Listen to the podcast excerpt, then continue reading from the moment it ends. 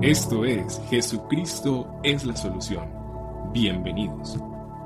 Yo quiero invitarte que abras tu Biblia en el Salmo 139. El Salmo 139 y vamos a tomar de este precioso salmo dos versículos que me llamaron poderosamente la atención. Este es un salmo precioso. Es un salmo maravilloso porque este salmo, como su introducción lo va a decir, habla de la omnipresencia y omnisciencia de Dios. El salmista expresa cómo el Señor conoce todo de él.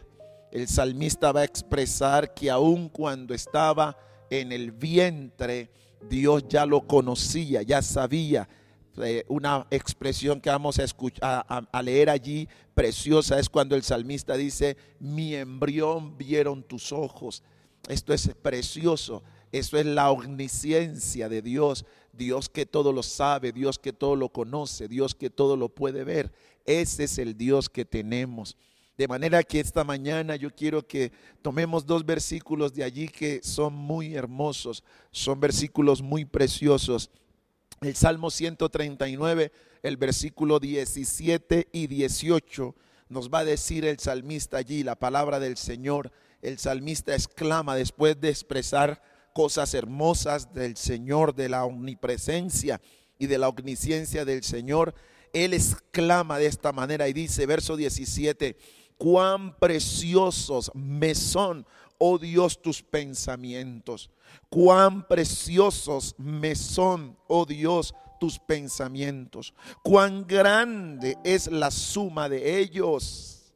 Si los enumero, se multiplican más que la arena. Despierto y aún estoy contigo.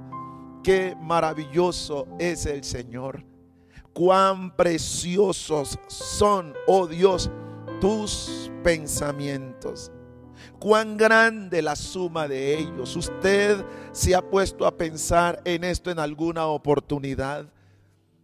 Los pensamientos de Dios son extraordinarios.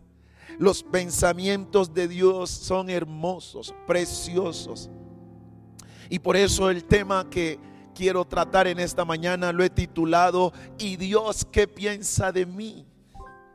¿Y Dios qué piensa de mí? Yo no sé si usted se ha hecho esa pregunta, pero esa fue una pregunta que me hice en esta semana mientras reflexionaba en la palabra y pude pararme en la ventana y mirar en la mañana.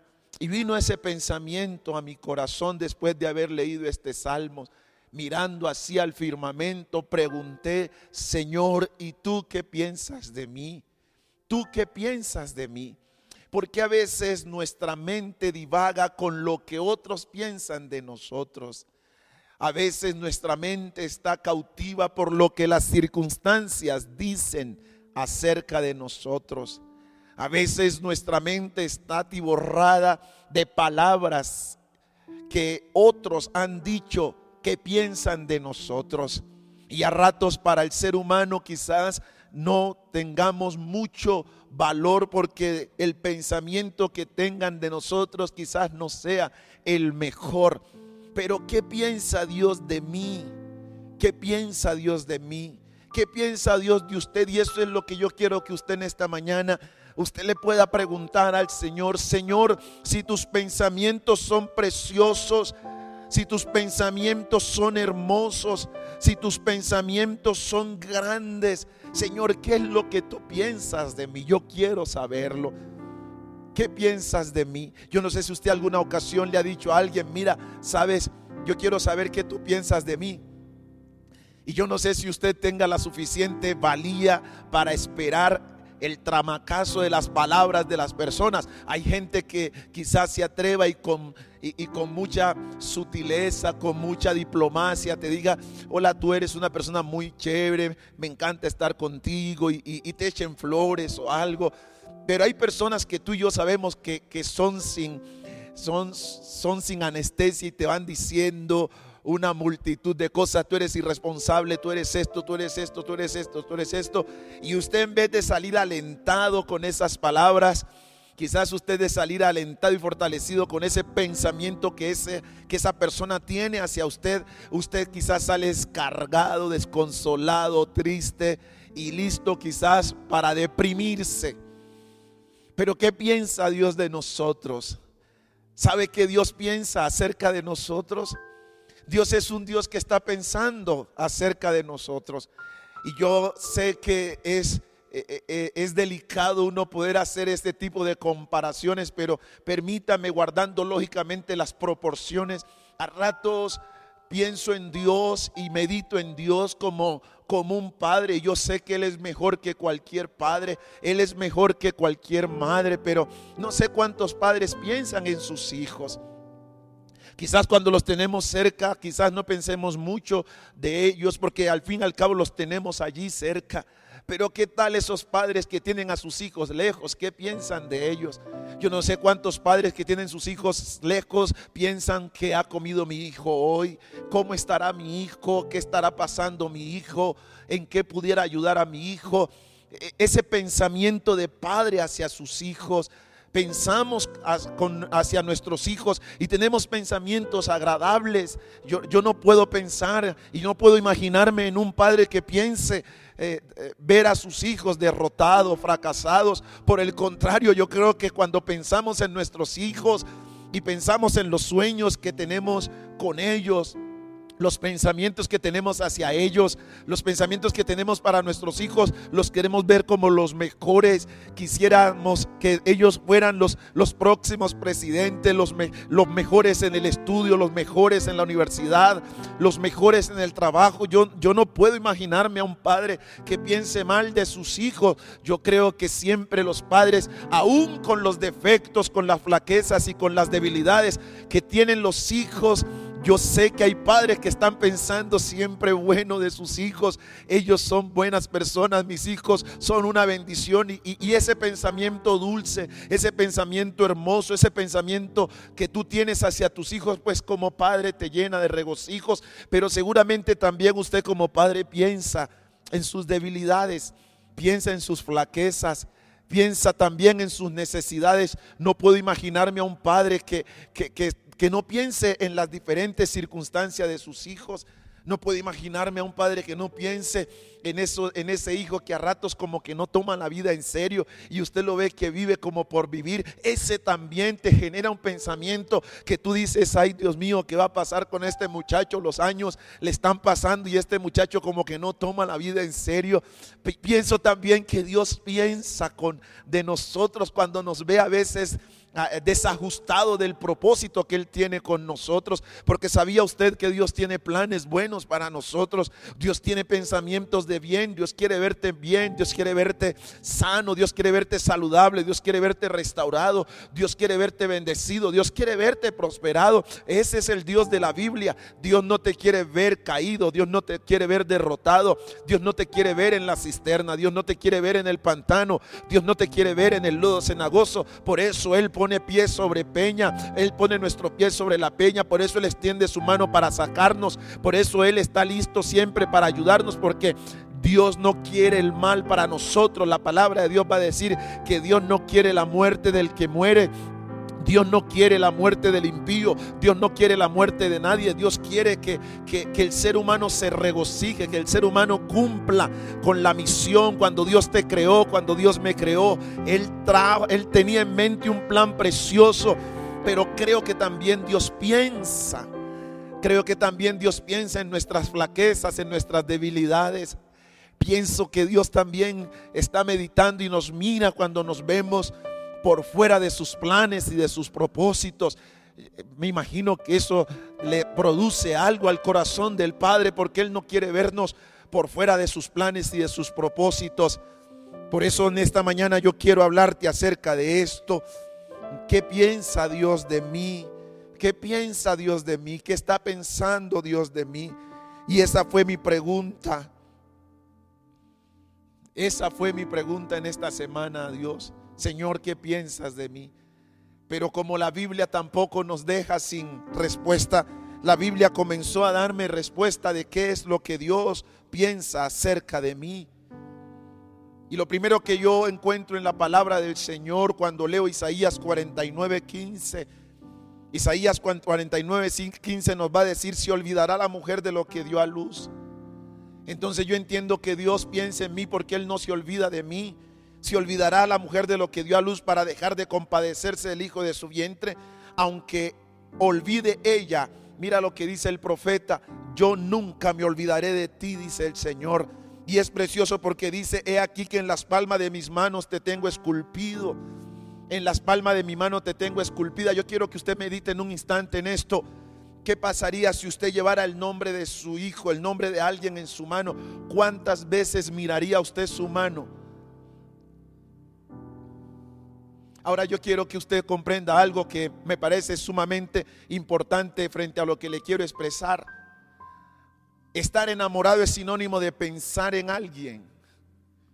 No sé si alguna vez usted se enamoró y se enamoró de verdad. Pero cuando uno está realmente enamorado de alguien, uno piensa en esa persona. Uno piensa en esa persona. Permanentemente está pensando en esa persona. ¿Qué está haciendo? ¿Qué está comiendo? ¿Qué actividad está realizando? Y uno está pensando. Y uno está pensando en esa persona. Porque amor o amar es sinónimo de pensar, pensar en alguien. Cuando uno ama a alguien, piensa en esa persona. Cuando uno está enamorado de esa persona, uno piensa en esa persona. Es incoherente que alguien te diga, yo te amo, pero no piensa en ti. Tiene que pensar en ti. Tú tienes que ocupar, esa persona ocupa tu mente. Esa persona ocupa tu mente. Por eso pensamos cuando estamos a la distancia, pensamos en nuestro, en nuestro cónyuge, pensamos en, nuestra, en nuestros hijos, porque los amamos. Por eso cuando estamos por fuera de nuestra nación, de nuestro país, pensamos en nuestro país y por allá cuando estamos lejos y escuchamos allá el himno nacional, cuando escuchamos allá eh, una cumbia, cuando escuchamos por allá eh, un porro y, y estamos lejos y entonces nos llenamos de nostalgia porque pensamos en nuestra nación, porque amamos nuestra tierra, amamos nuestra nación. Yo estoy seguro que usted piensa en la iglesia porque usted ama la iglesia, usted ama este lugar. Y eso es lo que a veces me escribes allí cuando estamos en la transmisión. Oh, clamo a Dios y bendigo al Señor. ¿Cuándo será el día que podamos otra vez estar allá? Porque usted ama este lugar tiene tus afectos aquí en este lugar y lo que más anhelas es que esto rápido pase y podamos estar juntos. ¿Por qué? Porque de alguna manera hay amor hay amor por lo que Dios nos ha dado, hay amor por la casa de Dios, hay amor entre nosotros los hermanos, pensamos los unos en los otros, meditamos los unos en los otros. ¿Por qué? Porque nos amamos, porque amor es sinónimo de pensar en alguien. Pues yo te tengo noticias en esta mañana, hay un Dios que te ama. Y ese Dios que te amó tanto, que entregó a su Hijo, que envió a su Hijo para que viniera a morir en la cruz por ti y por mí, es un Dios que piensa en ti y Él piensa cosas buenas de ti. Él es un Dios que piensa cosas hermosas de ti. Él es un Dios que piensa en tus debilidades, pero piensa para ayudarte. ¿Cómo voy a hacer que mi hijo se fortalezca cada día más? ¿Cómo voy a hacer para que mi hijo salga adelante? Y por eso Él envía mensajeros, Él envía su palabra, por eso Él envía promesas, por eso Él siempre está allí hablándonos, guiándonos, porque Él quiere que usted y yo seamos buenos, que usted y yo seamos gente que salga adelante, gente victoriosa porque Dios piensa en ti. Yo quiero que tú en esta mañana sepas que hay un Dios que piensa en ti. Hay un Dios que mientras tú estás allí sentado en casa, mientras estás allí pensando en el estudio de tus hijos, mientras estás allí pensando en tus recursos, mientras estás pensando en un trabajo, Dios está pensando más y Él está pensando bien acerca de ti. Y por eso puedo decirte que Él abrirá puertas, alabado sea Dios, a tu favor. Dios piensa en ti. Y vaya de qué manera el Señor piensa en nosotros. Si procuráramos llevar una cuenta de todos los pensamientos de Dios acerca de nosotros, descubriríamos que son tantos como la arena del mar. Son tantos los pensamientos. Por eso el salmista dice, cuán grande es la suma de ellos. Cuán grande es la suma de ellos. si tratara de enumerarlos, se multiplican y se multiplican y se multiplican más y más como la arena. Despierto y aún dice, estoy contigo, no me puedo zafar. E Isaías nos va a decir ahí en el capítulo 49, verso 15, que Él nos tiene esculpidos en las palmas de sus manos. Ese es el Dios que tenemos. Un Dios que te mira, un Dios que se te contempla. Por eso me encanta cuando el salmista dice, no duerme el que me cuida. Porque creo que Dios no se quiere perder momento de nosotros. Yo puedo imaginarme a Dios como ese padre primerizo, ese padre que tiene sus hijos y no quiere perderse cuando ese muchacho quiere, puede dar el primer paso. Está en el proceso de caminar y ese papá no quiere perderse ese primer paso. Ese papá y esa mamá no quieren perderse el momento en que este niño, esta niña comience a pronunciar papá, mamá. Eso no sé. Tú, tú quieres estar allí, no te quieres perder esa escena. Pues nuestro Dios es un Dios que no duerme y que piensa permanentemente en nosotros porque Él no quiere perder, Él no quiere perderse evento de nuestra vida. Él no quiere perderse en un instante de nuestra vida. Él quiere estar atento permanentemente. Yo puedo hoy dar gloria a Dios porque tengo un Padre que nunca se olvida de mí. Nuestro Dios es un Padre que nunca se olvida de nosotros. Yo quiero en esta preciosa mañana preguntarte si alguna vez te has sentido olvidado y abandonado por Dios. Porque eso suele pasar. Hay gente que se, siente abandonado, se siente olvidado. Es que Dios se olvidó de mí. Es que Dios me abandonó. ¿Con cuánta facilidad crees que una madre se olvida de su hijo? Bueno, en nuestros días, con todo lo que estamos viendo, y con todo lo que nuestra sociedad hoy manifiesta, uno dice, bueno, no es nada de extrañar, ¿no? Pero, pero por eso nos asombramos porque es inconcebible que una madre con mucha frecuencia se olvide de su hijo. Es difícil, aun cuando lo podemos ver, pero la realidad, lo normal, lo, lo correcto es que una madre jamás se olvide de, de sus hijos. Y si una madre, un ser humano no se olvida, pues Dios no se va a olvidar de ti tampoco. Si escribiéramos el nombre de alguien en nuestras palmas de las manos, con cuánta frecuencia lo recordaríamos. ¿Sabías que la Biblia dice que Dios se siente muy bien cuando piensa en ti y piensa en mí? Dios se siente bien. Dios se siente bien cuando Él piensa en nosotros. Es más, la Biblia va a decir que cuando Dios creó todas las cosas, cuando Dios formó todo lo que hoy es la creación en la palabra de Dios en Génesis capítulo 1, versículo 31, dice que al terminar Dios todo lo que había hecho, dice que él terminó de hacer al hombre y formó al hombre y lo estableció.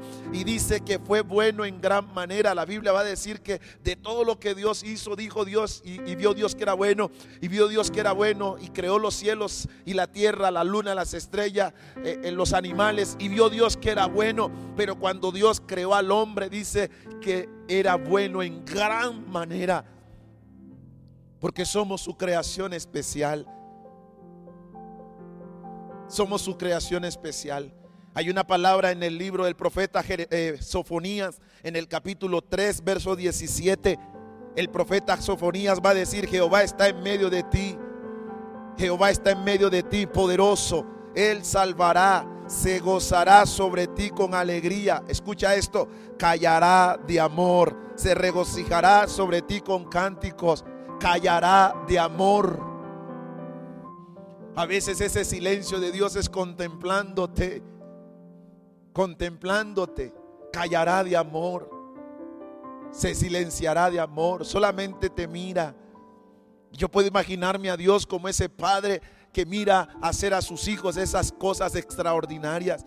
Y uno no dice nada, pero uno está que los agarra y los mete entre los brazos y los abrazas y les da besos. ¿Por qué? Porque uno, uno se siente bendecido al ver el avance, al ver el progreso de ellos. Y uno no les dice nada, pero wow, el corazón palpita y tú lo miras y solamente que tu hijo te mire a los ojos y la expresión de tu mirada le va a decir a Él cuánto tú le amas, cómo te sientes de regocijado al verlo. No dices nada, pero lo amas. No pronuncias una sola palabra, pero es que ese silencio es de cuánto lo amas.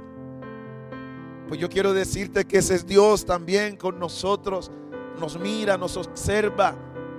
Y yo puedo imaginarme a Dios amándote en silencio. Pensando en ti y amándote.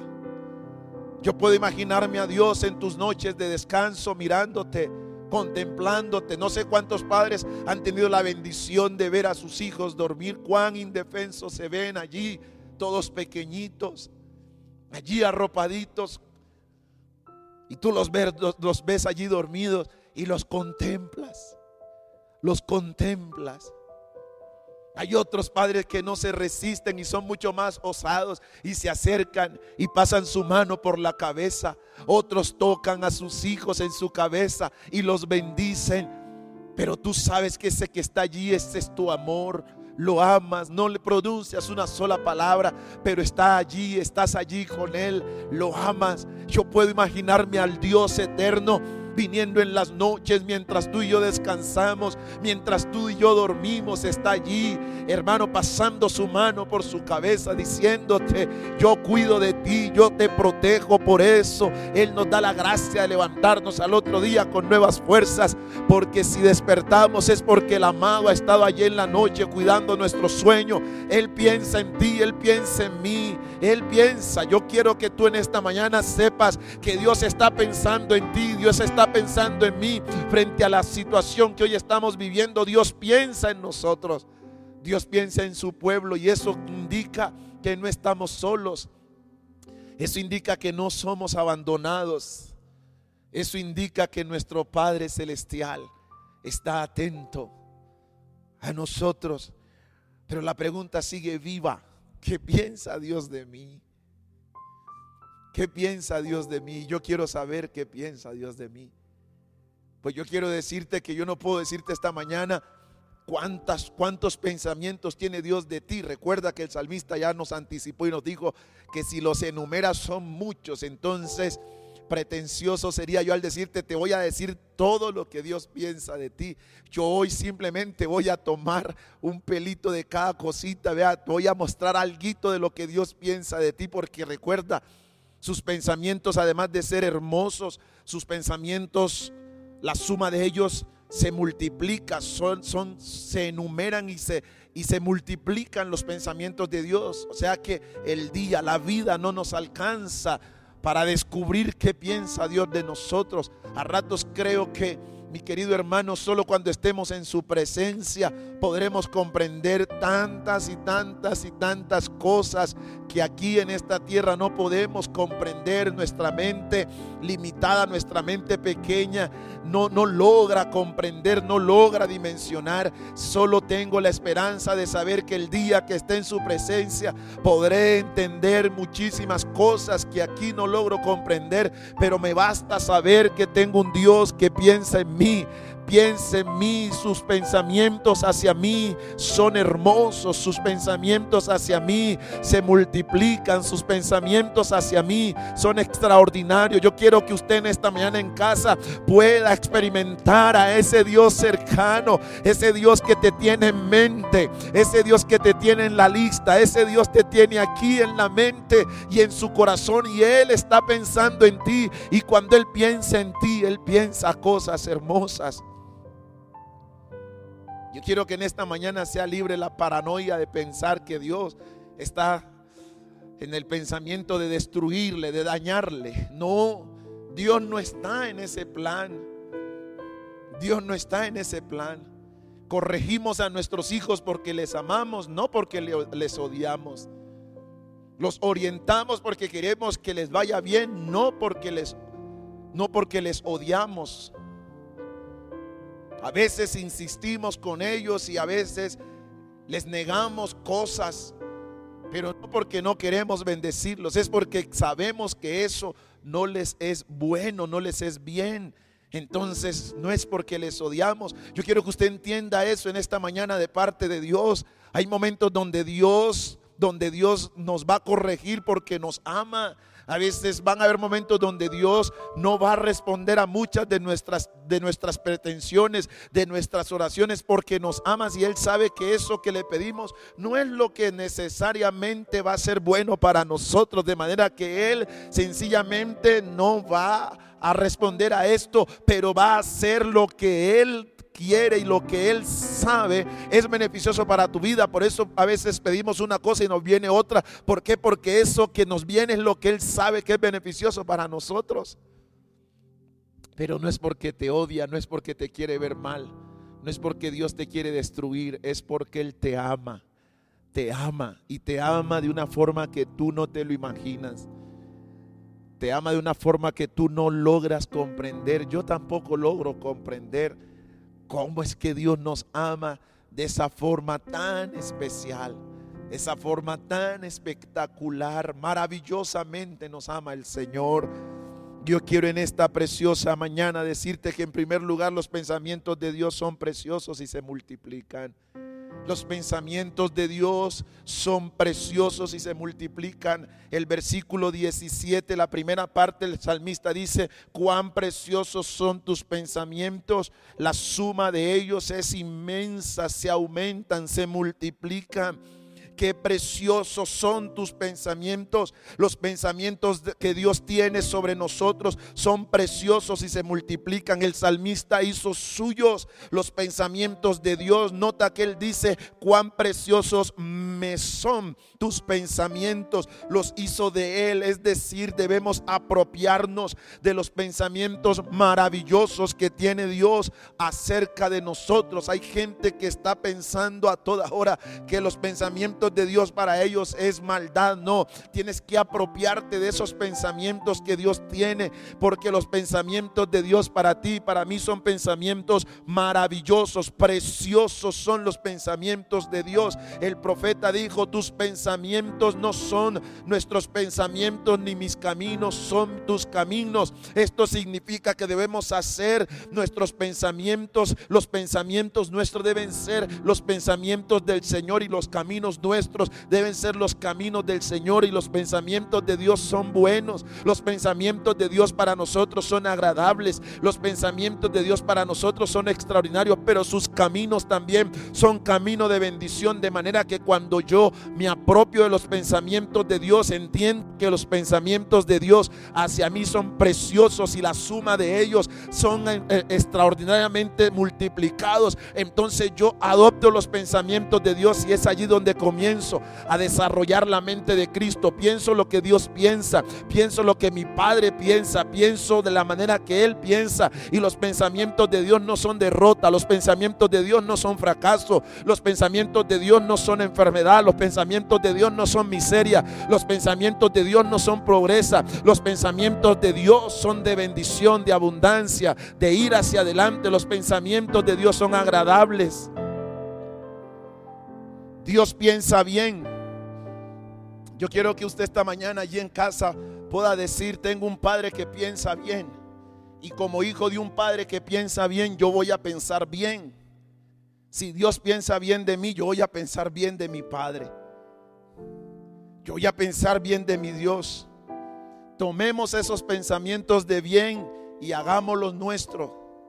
Vivimos tiempos donde necesitamos renovar nuestra manera de pensar. Y la manera de renovar nuestra forma de pensar es que nosotros adoptemos los pensamientos de nuestro Padre Celestial. Entonces los pensamientos de tu Dios y de mi Dios, los pensamientos de nuestro Dios son maravillosamente grandes, preciosos son los pensamientos de Dios para ti y para mí, pero también son pensamientos que se multiplican.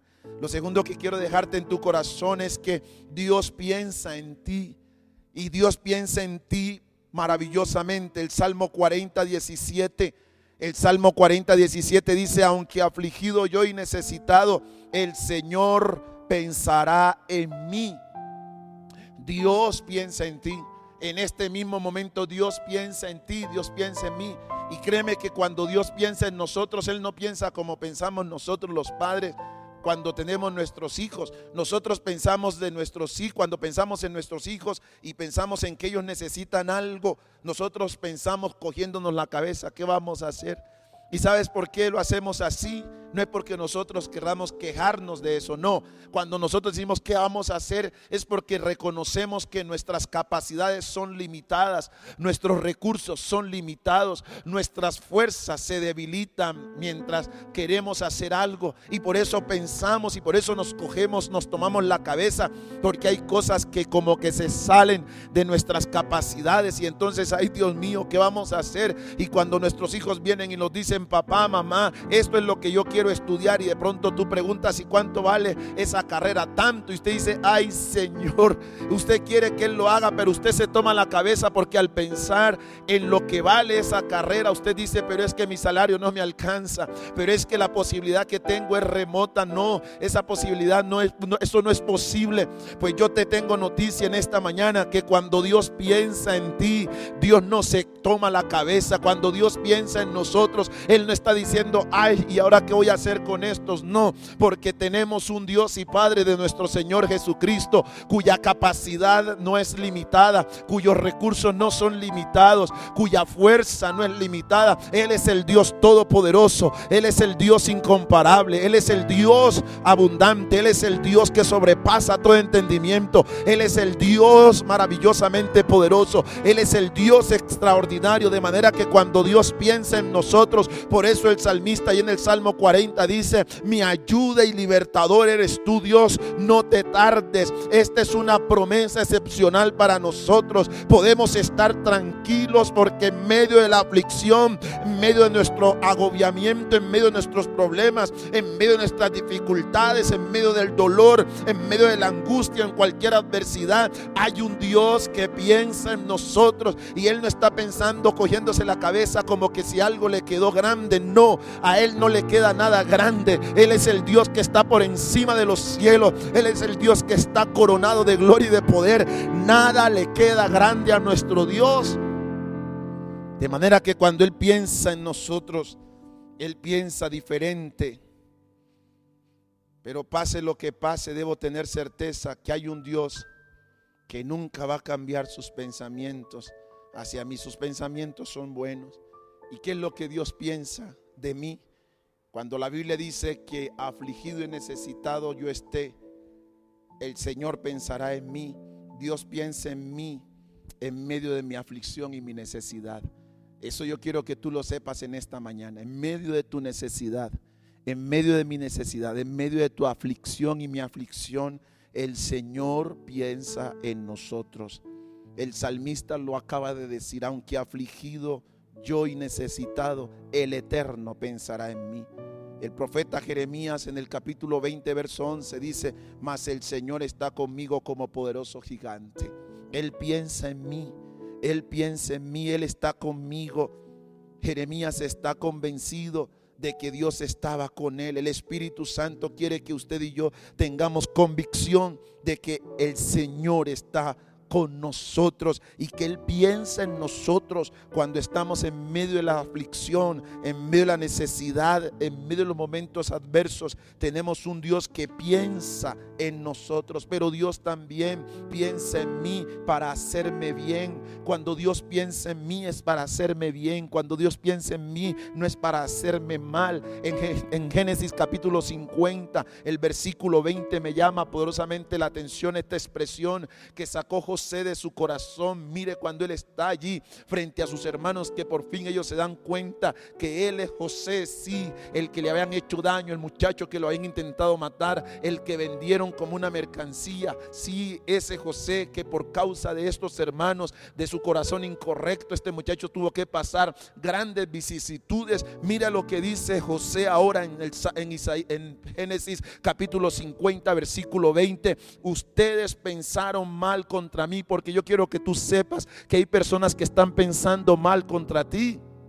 Hay gente que está pensando mal contra ti, pero José dice, más Dios lo cambió para bien, para hacerme lo que hoy ustedes ven que soy. Y José ya no estaba en la cisterna, ahora no era el muchacho que estaba en la cárcel, ahora no era el que andaba por allí triste y melancólico, ahora era el segundo en mando allí en el, en el palacio de Faraón, allí en Egipto, él era el segundo en mando. Para esto el Señor cambió, Dios cambió el pensamiento de maldad que usted tenían para mí, Él lo transformó en pensamiento de bendición, porque ese es el Dios que usted y yo tenemos. Hay gente que va a pensar mal de usted, hay gente que va a pensar mal de mí, hay gente que está pensando que a usted y a mí nos vaya mal, pero ese pensamiento incorrecto que la gente tiene en contra suya, Dios lo va a revertir para su bien. Alabado sea el Señor. Ese pensamiento que la circunstancia tiene de usted, eso que hoy quizás muchos están pensando que tú vas a quedar derrotado no,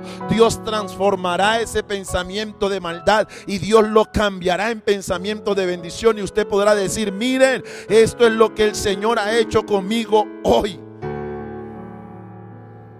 Ellos pensaron hacerle mal a José, pensaron destruir su vida, pensaron matarlo, desaparecerlo, pero Dios transformó esos pensamientos de maldad en pensamientos de bendición, en pensamientos de prosperidad para José, en pensamientos de avance para José, en pensamientos de progreso, de ascenso y de una posición de autoridad y de gobierno. Ese es el Dios que nosotros tenemos, un Dios que cuando piensa en nosotros piensa para hacernos bien.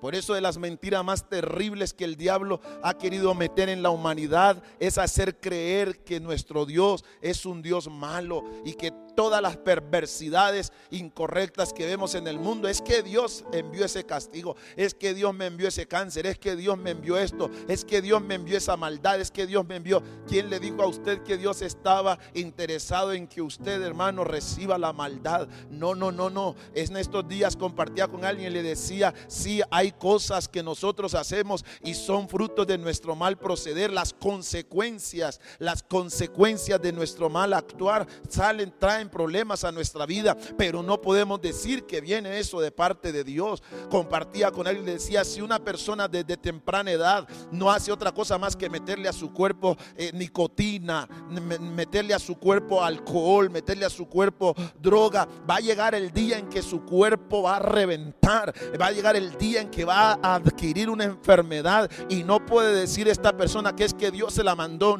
No, ese es el resultado de su falta de buena administración de este cuerpo que Dios le ha dado. Pero no es que Dios se le mandó, porque cuando la Biblia habla de nuestro Dios, nos habla de un Dios que piensa en nosotros para hacernos bien. Para hacernos bien. Ese es el Dios que tenemos. Jeremías 32, 40. Jeremías capítulo 32, versículo 40 dice, y haré un pacto eterno con ellos. Nunca dejaré de hacerles bien. Wow, wow. Esto es poderoso. Esa es la Biblia. Sí, esa es la Biblia la que está hablando. Jeremías capítulo 32, verso 40. Haré un pacto. No es que yo estoy haciendo pacto con Dios. Es que Dios el que hace el pacto. Y Él dice, Él dice, haré un pacto eterno con ellos. Nunca dejaré de hacerles bien. Pondré en el corazón de ellos el deseo de adorarme y nunca me dejarán. Ahí yo quiero estar. Yo quiero que el Señor haga eso conmigo. No sé usted, pero yo quiero que el Señor haga eso conmigo. Allí está diciendo que hay un Dios que no dejará de hacernos bien. Prepárate porque Dios hará bien contigo. Jeremías 33, versículo 9 nos dice la escritura, entonces esta ciudad me traerá gozo, gloria y honra ante todas las naciones de la tierra. Ellos verán todo el bien que hago a mi pueblo y temblarán de asombro al ver la paz y prosperidad que yo les doy. Sí, eso es la Biblia la que está diciendo eso. Dios lo promete para su pueblo. Pero también Dios piensa, los pensamientos de Dios para mí son pensamientos continuos. Decir, Dios no deja de pensar en mí. No es que Dios hoy piensa de mí y mañana deja de hacerlo. Dios no es que hoy piensa de mí y más tarde se olvidó. como un padre amoroso, Él no deja de pensar en sus hijos. Como un padre amoroso, oye bien esto, como un padre amoroso, Él no deja de pensar en sus hijos. Génesis capítulo 8, verso 1 nos dice, y se acordó Dios de Noé. Ese es el Dios que tenemos, un Dios que no deja de pensar en nosotros en el momento del diluvio, en el tiempo del diluvio, algo que la Biblia nos va a enseñar es un Dios que no perdió de vista todo ese proceso. Y Dios tenía en mente a Noé. No es que Dios se, haya, se había olvidado de Noé y de sus hijos, de su familia y de todo lo que tenían allí en el arca. No, Dios, Dios se acordó de ellos y se acordó para traerlos otra vez a tierra. Ese es el Dios nuestro, un Dios que se acuerda de nosotros, piensa en nosotros para traernos de vuelta. Y dice, y se acordó Dios de Noé y de todos los animales y de todas las bestias que estaban con él en el arca, e hizo pasar Dios un viento sobre la tierra y disminuyeron las aguas y todos conocemos la historia y entonces Noé otra vez vuelve a tierra. Qué hermoso es el Dios que nosotros tenemos. Un Dios que piensa en nosotros. Un Dios que no deja de pensar en nosotros. Un Dios cuyos pensamientos hacia nosotros son pensamientos continuos. Entonces lo primero que quiero dejarte allí, trayendo entonces, haciendo una remembranza rápidamente, los pensamientos de Dios son maravillosos. Segundo, Dios piensa en mí, piensa en mí en estas direcciones que te acabo de mencionar. Y en tercer lugar, los pensamientos de Dios para ti y para mí son pensamientos de paz, son pensamientos de esperanza y son pensamientos de un futuro mejor.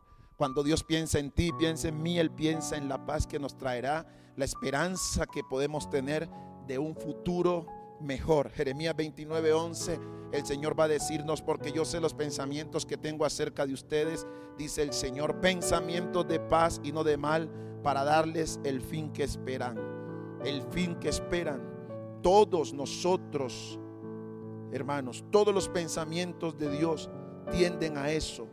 Todos los pensamientos que tiene Dios acerca de nosotros, acerca de los hombres, son pensamientos de paz, pensamientos de esperanza y de un futuro mejor. ¿Por qué los cristianos podemos hablar en el tiempo que estamos viviendo de algo mejor? Porque los pensamientos de Dios tienden a lo mejor. La realidad, sí, esa es la realidad de lo que estamos viviendo. Pero yo puedo esperar lo mejor de mi Dios. Porque Él tiene pensamientos de paz y no de mal para mí. Él tiene pensamientos de esperanza para mí. Por lo tanto, no puedo vivir desesperanzado. Él tiene, espera, él tiene pensamientos de un futuro mejor para mí, ¿sabes? Y ese futuro mejor tiene que ver con la vida eterna que Él nos ofrece a través de su Hijo Jesucristo ese futuro mejor. ¿Y qué mejor futuro que estar con el Señor? Qué mejor futuro el que nos espera, estar con el Señor para siempre. Por eso los pensamientos de Dios para mí son pensamientos de paz, son pensamientos de esperanza y de un futuro mejor, lo cual nos dice que los pensamientos de Dios para sus hijos son pensamientos positivos. Nunca los pensamientos de Dios son de muerte, Tampoco los pensamientos de Dios son de destrucción. Los pensamientos de Dios no son de olvido, de abandono para los suyos. Él dijo en Deuteronomio 31:6, mira lo que dice Deuteronomio 31:6, esforzaos y cobrad ánimo. No temáis ni tengáis miedo de ellos, porque Jehová tu Dios es el que va contigo. No te dejará ni te desamparará. Ese es el Dios que tenemos un Dios cuyos pensamientos son de bendición, de paz, de esperanza y de un futuro mejor. Este el versículo de Jeremías 29, 11 que acabamos de leer nos dice que Dios nos conoce y tiene buenos planes para nosotros. Nos dice también que Él está sobremaneramente dirigiendo nuestras vidas. Sus palabras nos recuerdan que Dios escucha nuestras oraciones y nos invita a buscarlo y a, y a conocerlo en tiempos de incertidumbre. Esta promesa es muy reconfortante. No podemos ver el futuro, pero este versículo nos está alentando y nos promete que nuestro Dios tiene un futuro, una esperanza y Él tiene paz para nosotros y cada uno de nosotros podemos tomar esta palabra para nuestras vidas. No importa cuán oscuro se mire nuestro futuro en este momento o qué tan agresivo sea el ataque del enemigo en contra tuya. Dios está contigo y Dios está conmigo. Sus planes para ti y para mí son de paz, Sus planes para ti y para mí son de esperanza. Sus planes para ti y para mí son de un futuro mejor sin importar las circunstancias que en este momento te rodean. ¿Qué piensa Dios de mí? Esto es lo que Dios piensa de ti y lo que Dios piensa de mí. Eso es.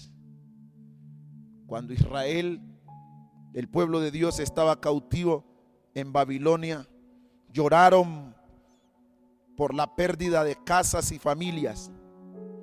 Dios les envió una palabra a través del profeta Jeremías. Y fue exactamente esta palabra de Jeremías 29:11.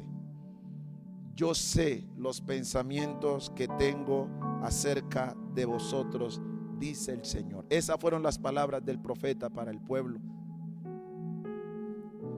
Y quizás lo que ellos estaban viviendo fue el resultado, y no quizás, no, lo que ellos estaban viviendo en ese momento fue el resultado de endurecer su corazón al mensaje profético de este hombre de Dios, Jeremías. Una de las frustraciones que vivió Jeremías fue el hecho de saber que lo que Dios le había dado a él para que le hablara al pueblo a fin de que el pueblo se volviera, se arrepintiera y se volviera a Dios. El pueblo no lo quiso oír, endureció su corazón, menospreció la palabra de Dios. Y para Jeremías fue muy duro sentarse y presenciar con sus propios ojos la destrucción de un pueblo que durante más de 40 años él estuvo hablando y proclamando lo que Dios quería hacer con ellos. Pero ellos, desde el sacerdote, el rey y todo el pueblo, todos endurecieron su corazón. Pero en medio de esa hecatombe que el mismo Jeremías estaba presenciando, Dios trajo una palabra de consolación para Israel.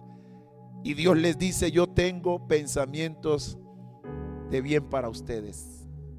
Sabes, mi querido hermano, en medio de lo que estamos viviendo, Dios también nos levanta en el día de hoy como pastores para decirte, Dios tiene planes de bien. Aún en medio de los momentos difíciles que podemos estar pasando, Dios tiene planes de bien. Dios le dijo, en otras palabras, a su pueblo, la pesadilla va a terminar. La pesadilla va a terminar. Por ahí hay una canción que te recomiendo, la escuches, es poderosa del ministerio en lugar de su presencia ministerio de alabanza en lugar de su presencia. Precisamente se llama la pesadilla. Y dice que cuando la pesadilla pase, el Señor le despertará con nuevas fuerzas. Y me gustaría que ojalá en el día de hoy escuches esa adoración, esa alabanza. Se llama la pesadilla y tú tomas esa palabra. Y eso es lo que el Señor le está diciendo al pueblo a través de este versículo de Jeremías 29:11. La pesadilla va a terminar. Y yo quiero decirte en esta preciosa mañana, la pesadilla que hoy estamos viviendo va a pasar. La pesadilla va a terminar, va a pasar. Y cuando pase esta pesadilla, nuestros ojos se abrirán y podremos ver a Dios sentado en su trono sin haber perdido el control. Y sus hijos y sus hijas caminando, marchando, avanzando. Él delante de ellos. Él delante de su pueblo esa pesadilla terminará. Yo solo tengo pensamientos buenos, te dice el Señor. Tengo pensamientos amorosos hacia ti. Y si me buscas de todo corazón, te dice el Señor, me vas a encontrar. Si lo buscas de todo corazón, vas a encontrar al Señor. Él tiene pensamientos buenos para ti. No te distancies de Dios. No te alejes de Dios. No creas a las mentiras de las tinieblas. Yo quiero hoy terminar con dos textos de la Biblia que me llaman poderosamente la atención. Te voy a dar simplemente los textos, tú lo podrás leer en casa por causa de tiempo. El primer texto está, la primera historia está en Génesis capítulo 21, los versículos del 15 al 21 y nos va a hablar de una de esa experiencia que vivió Agar e Ismael. Agar, aquella mujer con quien Abraham tuvo un hijo antes de Sara, por haberse allí apresurado, Sarita le dijo a su esposo que ella te dé hijos. Y él bien mandado fue y se acostó con Agar, su criada, y tuvo con ella un hijo y le puso por nombre Ismael. Luego ya la muchacha esta, la esclava se sintió poderosa porque tenía un hijo. Recordemos que tener un hijo en aquel tiempo era una cosa extraordinaria, no como hoy que no quieren tener hijos. Anteriormente tener un hijo era un motivo de honra, de, alegría, de gozo, de satisfacción. Como el mundo cambia las cosas, pero un día estos hablamos más de eso. Y esta Agar se sintió poderosa y entonces comenzó a, a burlársele, a reírsele allí en la cara a la Sarita. Y entonces la Sara bien viva y entonces le dijo, bueno, aquí sea como sea la que mando soy yo. Yo soy la que mando. Y tomó Sara a Abraham y lo llevó a la habitación y le dijo, me haces un favor, me sacas a esta vieja de aquí ahora. y Abraham, bien mandado, porque ya no podía. Y usted sabe lo que implica cuando una mujer le dice a uno, me sacas esto de aquí. No tenemos otra cosa más que, amén señora. Y eso fue lo que hizo Abraham. Le organizó algunas cositas allí a Agar y la despachó con su hijo. A él le dolió mucho, va a decir la Biblia. Pero al fin y al cabo los despachó. Esta mujer no sabía qué hacer. Dice la Biblia que caminó por largo trayecto en el desierto y se les acabó el agua en el desierto. Y en medio de la inanición del desierto, la sed, la angustia, la soledad, dice la Biblia que esta mujer vio a su hijo y el niño no tenía que beber. Y ella para no ver morir su hijo, dice la Biblia que lo llevó y lo puso debajo de un árbol para que el niño muriera. Y ella se distanció de él. Ella se distanció de él para no verlo morir. Y cuando Agar esperaba lo peor, cuando Agar esperaba el desenlace peor que era la muerte de su hijo, dice la Biblia que el ángel del Señor le habló a Agar y le dijo Agar, no temas, ve y levanta el niño. El niño no va a morir. Tómalo en tus brazos. Yo estoy contigo. Y dice la Biblia que Agar fue y tomó al niño y cuando toma al niño en sus brazos, mira a su derecha y allí encuentra un pozo de agua y pudo beber. Y Dios dio promesa ahí a esta mujer y a este hijo. Y allí encontramos en entonces uno de los nombres extraordinarios de Dios, como Dios se manifiesta a Agar y a Ismael. El pozo del viviente que me ve. Yo quiero que en esta, no, en esta mañana usted entienda que usted no solamente tiene un Dios que piensa en usted, yo quiero que usted entienda que tiene un Dios que le ve, te ve en el desierto, te ve allí cuando ya estás a punto de tirar la toalla, cuando estás esperando lo peor de lo peor. Ese Dios que te ve se aparece y se aparece con una promesa para decirte, no temas porque yo estoy contigo. Alguien en esta mañana, Dios le está diciendo, estás en el desierto, pero yo te estoy viendo, yo te estoy observando, no estás sola, no estás solo. Levántate y entiende que hay un Dios que te ama. Aleluya. Aleluya. El Dios que me ve, el Dios que no me pierde de vista, el Dios que piensa en mí y el Dios que no me pierde de vista. Y esta circunstancia que estamos pasando no será la excepción. Dios te mira. Y el Dios que te mira enviará su ángel para que bendiga tu vida. La segunda historia que me, me llama la atención y me impactó el corazón es mientras la meditaba está en el primer libro de Samuel, en el capítulo 1. Todos conocemos también esa preciosa historia. Ana no tiene hijos. Penina, su rival, la humillaba. Y llegó un momento en que esta mujer, en el capítulo 1 nos dice la Biblia, de, primer libro de Samuel, ella va al templo de Dios y ora. Y angustiada y desesperada, clama a Dios para que Dios le dé un hijo. Y ella promete que si Dios le da un hijo, ella lo va a dedicar al Señor. El gran profeta Samuel. Pero me llama la atención lo que dice la Biblia después de que Ana, aun cuando el sacerdote Elí la cataloga como una mujer ebria y ella le dice, no, no es que estoy ebria, no, es la angustia del corazón de una mujer que anhela la bendición de un hijo. Volvemos a lo mismo. En aquel tiempo se anhelaban tener hijos. Hoy las mujeres no quieren tener hijos porque se les daña la figura. Necesitan arrepentirse. Un día esto hablamos más de eso. Ana quería tener su hijo. Y me llama la atención que cuando Dios, cuando Ana hace su oración a Dios y dice que ella experimenta que Dios ha oído su clamor, cuando ella está segura que ciertamente Dios le ha escuchado, dice la Biblia que ella se va, se seca las lágrimas, come y está tranquila y dice la Biblia, no vuelve a llorar más. Aquí hay alguien que debe oírme en esta mañana si el Señor de los cielos es el que piensa en ti y el que te ve, es hora de que te sequen las lágrimas. Es hora de que te sientes y coma y ya no llores más.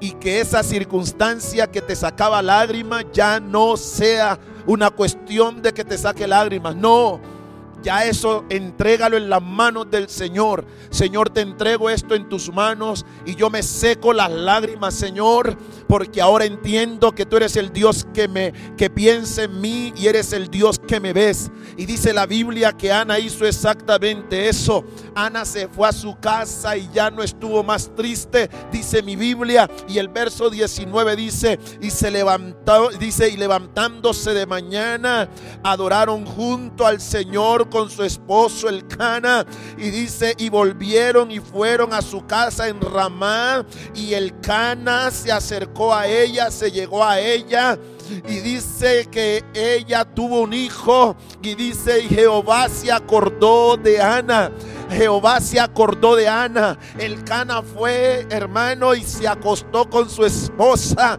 Ese día, hermano, pudieron compartir como esposos. Y dice que el Señor se acordó de Ana. Alguien tiene que oír esto en el día de hoy. Dios se está acordando de ti. Dios se está acordando de ti para quitar la vergüenza, para quitar la desnudez para quitar el miedo, el temor. Dios se está acordando de ti y cuando Dios se acuerda de aquellos que han clamado es para hacerles bien. Cuando Dios piensa en ti es para sacarte del lodo cenagoso, es para sacarte de la miseria, para sacarte de la angustia, para sacarte de la pesadez. Alguien tiene que estar recibiendo esto en el Espíritu en esta mañana porque Dios, Dios se acordó de ti y yo tengo para decirte esta mañana, Dios Dios se acuerda de ti. Dios se está acordando de ti. Dios se está acordando de su pueblo. Y después de esto, la gloria del Señor se manifestará sobre ti porque hay un Dios que cuando se acuerda de nosotros es para sorprendernos con tremendas cosas. Y se acordó Jehová de Ana. Y yo tengo que decirte que Ana después de ese día no fue la misma. Y vaya como Dios la recompensó con el tremendo profeta Samuel. Yo vengo de parte de Dios para decirte esta mañana, ya no estás triste. Ya no estés triste. Ya no estés triste. Sécate las lágrimas, vuelve a Dios, adóralo. Dice la Biblia que Ana y su esposo de mañana fueron a, a su casa allá en Ramá y adoraron, adoraron. Yo creo que hay algo que va a provocar que la atención de Dios se centre en su pueblo y es que haya un pueblo que adore a Dios. Si hay algo que va a llamar la atención de Dios es que en este día se levanten familias que adoren a Dios, adora a Dios. Y el Señor se acordará de ti. Ya no andes buscando respuestas, ya no andes buscando salidas a tus asuntos. Por otro lado, es hora de que hagas lo que hizo Ana. Acércate a Dios, adóralo, honralo, bendícelo. Y el Señor se acordará de ti. Y Dios se acuerda de ti es porque Él piensa en ti. Los pensamientos que tiene Dios para nosotros Mi querido, mi querida, Dios está pensando en ti. Vamos, repítelo allí. Dios está pensando en mí. Lleva tu mano al corazón. Y di, Señor, gracias porque tú estás pensando en mí. Y Señor, yo te doy gracias porque es un motivo de gozo y de alegría. Sí, Señor, así como estamos viendo en esta imagen. Qué gozo y qué alegría saber que tenemos un Dios que piensa en nosotros. Y piensas en nosotros para hacernos bien. No sé qué pensamientos tenías hasta antes de compartir esta palabra. No sé qué pensamientos tenías de Dios hasta antes de que Dios me permitiera compartir esta palabra. No sé. Pero hoy Dios te dice, yo pienso en ti. El Señor te dice, quiero ser tu amigo, quiero ser tu Señor, quiero ser tu Salvador. Para ti, mujer sola, el Señor te dice, quiero ser tu esposo, quiero ser tu marido, quiero ser, quiero ser el padre de tus hijos. Eso te dice el Señor en esta preciosa mañana. Y Dios te dice, yo pienso en ti. ¿No te parece una buena noticia hoy? Para mí es una buena noticia. Dios piensa en mí porque Él quiere ser mi Señor, mi Padre, mi amigo, mi Salvador. Él piensa en mí. Por eso te invito para que cierres tus ojitos ahí en casa donde estás y levantes tus manos al cielo. Dígale, Señor, gracias por hablarnos de la manera que lo has hecho en el día de hoy. Gracias. Oh, Corderos.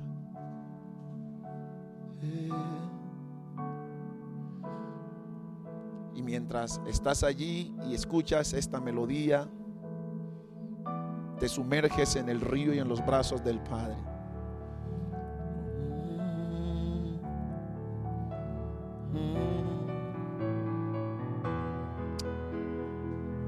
Los brazos del Padre en esta mañana te abrazan. Los brazos del Padre en esta mañana te levantan. Aleluya. En tus brazos estamos seguros, Dios. Gracias, Señor. Allí en casa levanta las manos al cielo y dile, Señor, gracias. Gracias porque tú piensas en mí y piensas para hacerme bien. Gracias, Señor. Gracias, Señor. Gracias, Señor. Gracias, Señor. Gracias, Señor. Y Padre, en el nombre de Jesús en esta mañana, por el poder de la palabra, dígale, Señor, ahí en casa donde está, dígale, Señor, yo derribo pensamientos incorrectos acerca de Dios. Todo pensamiento incorrecto que vino a mi vida, haciéndome creer que todo lo malo que me sucedía era por, por culpa de Dios, yo hoy derribo estos pensamientos de mi mente. Y hoy proclamo lo que dice la palabra del Señor cuando Tú, Señor, dices que los planes, los pensamientos que tienes acerca de mí son de bien, de paz, de esperanza, de un futuro mejor. Hoy mi mentalidad cambia, mis pensamientos cambian. Y yo hoy recibo lo que Dios piensa de mí. Señor, tú piensas que yo soy un vencedor. Yo, Señor, tú piensas de mí que soy un conquistador que no te dejaré avergonzado, Señor. Eso es lo que tú piensas de mí. Y yo hoy te digo, Señor, no te dejaré avergonzado. Avanzaré, seguiré, te amaré, te serviré y te honraré, Señor, con mi vida. Y Señor, te pido que así como te acordaste de Agar, así como te acordaste, Señor, de Ana, Señor, tú te acuerdes de tu pueblo. Tú te acuerdes de tus hijos, Señor. Tú te acuerdes, Padre bueno, de la iglesia tuya en el mundo. Acuérdate, Señor, así como te acordaste de Noé, Señor, y enviaste un viento y las aguas bajaron. Yo te ruego, Señor, que tú hagas memoria de tu iglesia en esta tierra y envíes un viento, Señor, que así como llegó, Señor, este virus, Señor, el viento de Dios lo arrastre a, los confines de la tierra y nunca más esto dañe las vidas. Que tu viento sople, Señor. Que tu viento sople. Que tu viento sople. Acuérdate, Señor, de tu iglesia. Acuérdate así como pasó con Noé, Señor. Acuérdate, Señor. Acuérdate así como lo hiciste con Agar, con Ana y con todos aquellos, Señor, que tú hiciste memoria de ellos y al pensar en ellos lo hiciste para hacerles bien. Hazlo con tu iglesia en este tiempo, Señor. Hazlo con tu pueblo en este tiempo. En el nombre de Jesús. En el nombre de Jesús. En el nombre de Jesús. Y en esta mañana, Señor, yo oro por aquellos que están pasando por momentos de dificultad. Oro por aquellos que, Señor, que han creído que en medio del dolor, la enfermedad, tú te has olvidado de ellos. Señor, acuérdate de ellos y extiende tu mano de poder. Extiende tu mano de sanidad y de milagros. Señor, oramos por nuestros hermanos que están afectados en su salud, cualquiera que sea la dolencia, la enfermedad. En el nombre de Jesucristo, nombre que es sobre todo nombre, proclamamos sanidad sobre sus cuerpos Señor, aquellos que físicamente están enfermos, pero aquellos que emocionalmente están enfermos porque están llenos de pánico, miedo, paranoia. En el nombre de Jesucristo, eso se va. Aquellos que están experimentando trastornos en el sueño, que no pueden dormir. Señor, aquellos que han entrado en una etapa, Señor, de experimentar insomnio, en el nombre de Jesús, trae paz a sus vidas, Dios. Acuérdate de ellos, haz memoria de ellos. Señor, en el nombre de Jesús, haz memoria de las ofrendas de tu iglesia, de tu pueblo. Haz memoria de la fidelidad de tus hijos, Dios. Y Señor, sopla vida en ellos en esta mañana. Sopla vida en el nombre de Jesús. En el nombre de Jesús. Y yo no quiero terminar este tiempo en el día de hoy sin darte a ti, mi querido amigo y amiga que quizás te has conectado hoy por primera vez a esta transmisión. Quizás tú eras de los que decías, no me imagino Dios pensando bien para mí. Pero en esta mañana con la palabra que hemos recibido, tú concluyes por, las, por la palabra y por el Espíritu Santo que los pensamientos de Dios para ti son buenos. Y tú hoy quieres abrirle tu corazón a ese Dios que piensa bien de ti. Si lo quieres hacer, yo quiero invitarte para que ahí donde estás, lleves tu mano al corazón y le digas, Señor Jesús, yo reconozco que tú eres mi Señor. Tú quieres ser mi amigo, tú piensas en mí. Y el pensamiento más preciado que tú tienes para mí es poder darme vida eterna. Y ahí donde está, dígale, Señor, yo reconozco que he pecado contra ti. Porque muchas veces he hablado y he dicho que las cosas malas que me han sucedido es por ti, Señor. Pero hoy entiendo que tú, todo lo que tienes para mí son cosas buenas, porque tu palabra dice que toda buena dádiva y todo don perfecto desciende de lo alto, desciende de ti, viene de ti, Señor. Como la salvación que mi vida necesita viene de ti. Y por eso hoy te reconozco a ti, Jesús, como mi Señor y mi Salvador personal. Sálvame y dame la vida eterna. Te reconozco como mi Señor y mi Salvador personal. En el nombre de Jesús. Si hiciste esta oración, queremos invitarte para que te conectes con nosotros, para que nos escribas allí a las direcciones que están apareciendo en pantalla, las direcciones electrónicas. Contáctate con nosotros. Queremos conectarnos contigo y queremos invitarte para que tan pronto pase toda esta situación, vengas aquí a la casa del Señor. Queremos saludarte y tenemos un detalle para ti. Para ti tenemos un detalle que queremos entregártelo personalmente. Cuando pase esto, tú vas a venir y te me vas a acercar, pastor. Yo lo miraba allí en las transmisiones y yo hice por primera vez mi oración y yo te voy a entregar ese regalo que tenemos para ti. Iglesia preciosa, les enviamos un abrazo fuerte te bendigo en el día de hoy, deseando que la bendición de nuestro Dios Padre, la gracia de su Hijo Jesucristo y la guianza de su Santo Espíritu sea sobre tu vida y sobre todos los tuyos. Feliz inicio de semana, un abrazo, Dios te bendiga. Gracias por escucharnos, comparte este audio y recuerda que Jesucristo es la solución, más que un nombre, una verdad.